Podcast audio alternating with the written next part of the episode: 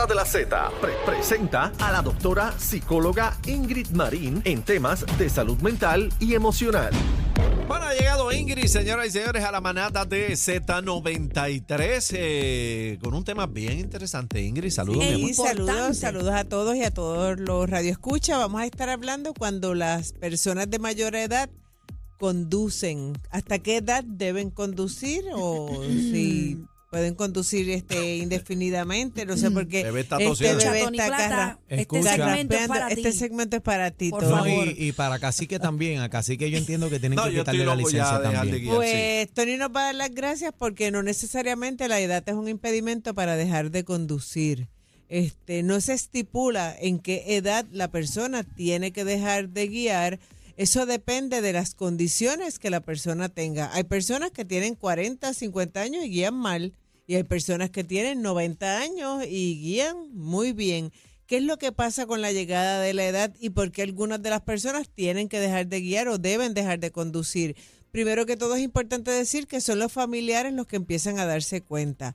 A veces las mismas el mismo conductor porque cuando llega la edad las personas empiezan a confrontar unos problemas como lo pueden ser la visión, que no vean los letreros, que tengan problemas con las luces cuando están por en guían de noche. Otra de las cosas son problemas con la audición, que la persona no escucha las ambulancias cuando alguien toca un- una bocina se queda porque te está, está echando para el lado. Condiciones como podría ser este la, la diabetes que te puede dar a veces sueño, pero mayormente es por problemas en las cervicales que la persona cuando va a hacer algún tipo de movimiento para ver si tiene otro carro, pues le duele y le impide Ay, esa no hacer ese escuchado. movimiento, problemas visuales, ¿Verdad? problemas auditivos.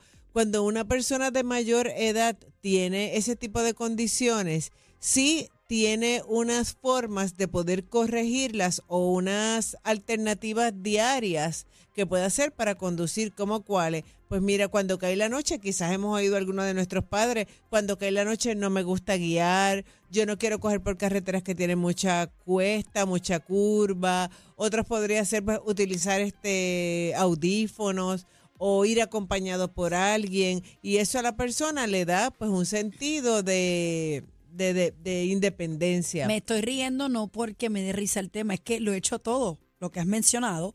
Todos saben que papi tiene 80 años y yo le quité la motora ¿Cómo? en contra de su voluntad.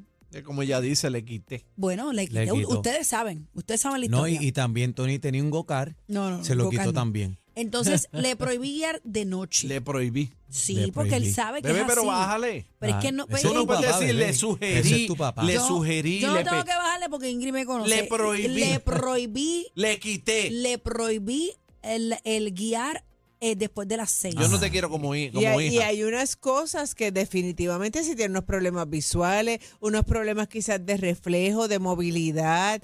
Vamos a hablar en este caso de una motora, que ustedes saben que hasta las personas jóvenes tienen accidentes en motora y que nosotros vivimos en, en un país Con donde, unas calles lisas. donde las calles tienen gente muchos este, boquetes, la gente siempre está guiando a la defensiva, de momento pueden tirarse. El uso del celular también ha afectado mucho y ha aumentado la cantidad de accidentes.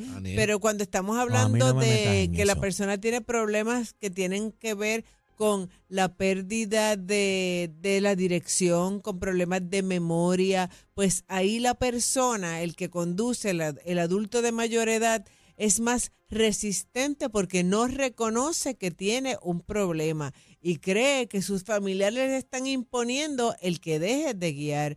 Definitivamente una persona que no escucha bien, como si guía bien cuando escucha porque tiene un audífono, pues no va a confrontar problemas. O si tiene un, un control y guía hasta las 6 de la noche, por dar el ejemplo, pues la persona pues va a guiar quizás más lento, no es el mismo el reflejo, pero una persona que a nivel cognitivo se le olvida, se desorienta, no sabe por dónde coger, piensa que tiene que doblar a la derecha, pero dobla justamente cuando tiene que doblar, pues están, Y a- y tiene una predisposición. A eso, doctora, yo he visto cómo los maltratan en la calle y estoy Oh, hablando de las personas mayores que, Ah, sí, sí. que están guiando y hay gente, que no rápido tiene mesura. la bocina. Yo pasé una situación bien fea hace unos años atrás porque yo por poco eh, la de atrás tocándole bocina el viejito comenzó a temblar y me dio una Nervioso, pena claro. que yo di saca. reversa y le dije, puedes bajarle, es un viejito. Pues que le quiten la licencia. Sí, porque rápido se resuelve con el que le quiten la licencia. Y él no, no es que, le dejen y no es que le dejen co- y no es que toda persona está apta para conducir Hay si mucha tiene pro- problemas eso. de, desori- de verdad desorientarse, pero definitivamente van a guiar más lentos porque son más cautelosos, Claro, no tienen la misma prisa que tenemos quizás nosotros que vamos de un trabajo Van a- van a 40 otro, millas en el expreso. van más A mí me dio una pena Sí, porque yo vi 40 los paquetes de compra es un peligro. en el asiento de atrás. Y yo dije, este viejito, yo me puse a llorar en la estación porque yo vi los paquetes de compra de comida. Entonces yo dije, Dios mío, sabrá Dios si salió de la casa sin familiares y nada, fue a comprar su- sus cositas, La su única salida o del algo mes. y está parado en La la luz temblando porque la de atrás le tenía un concierto Yo de peleado- bocina. yo he peleado que en la yo me calle mucho puse por eso mala. también. Lo que pasa es con esto es que nosotros no vivimos en un lugar donde haya un acceso a la transportación para, la pers- para las personas como edad de edad avanzada. Nosotros sí tenemos un tren, un tren que es que limita, ¿verdad? Urbano. Que, que- metro que y más solamente va a algunas áreas, no necesariamente que suple las necesidades de esta persona. Por lo tanto, tenemos que ser bien conscientes de cuando nuestro familiar no puede guiar, de que la persona, si no podemos manejarlo, sea un profesional el que se lo diga, el que la persona, si está en peligro su vida o el de otras personas, también este, es- se lo le haga un- tener un control. A eso quiero añadirle, doctora, poderosa. y yo no sabía el tema que usted iba a hablar hoy, y yo puse un post ahorita en mis redes sociales,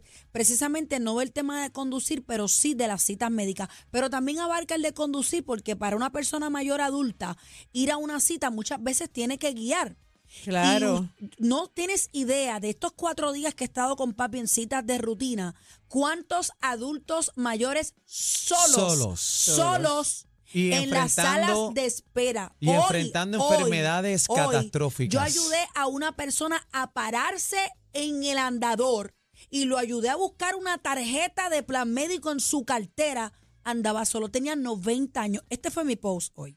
Y o sea, mira, y te también la que familia Claro. tiene que tiene que ayudar. Y te Tiene tengo que que decir, ayudar bebé, que, que eso nos pasa, que, es, que eso nos pasa a diario.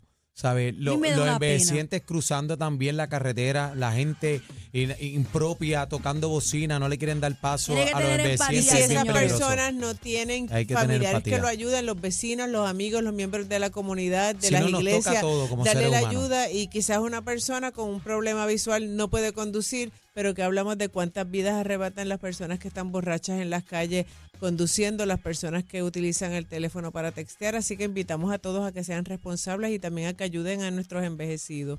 Gracias, doctora. ¿Dónde la conseguimos? Sí, se pueden comunicar al 222-4999. Un gusto estar aquí en la manada de la Z. Gracias, Ingrid, en la manada de la La Z. Zeta. Venimos regalando, venimos regalando. L- Los más escuchados en tu pueblo. O sea, los número uno en PR. Oh, yeah. Cacique, Bebé Maldonado y Aniel Rosario. La manada de la.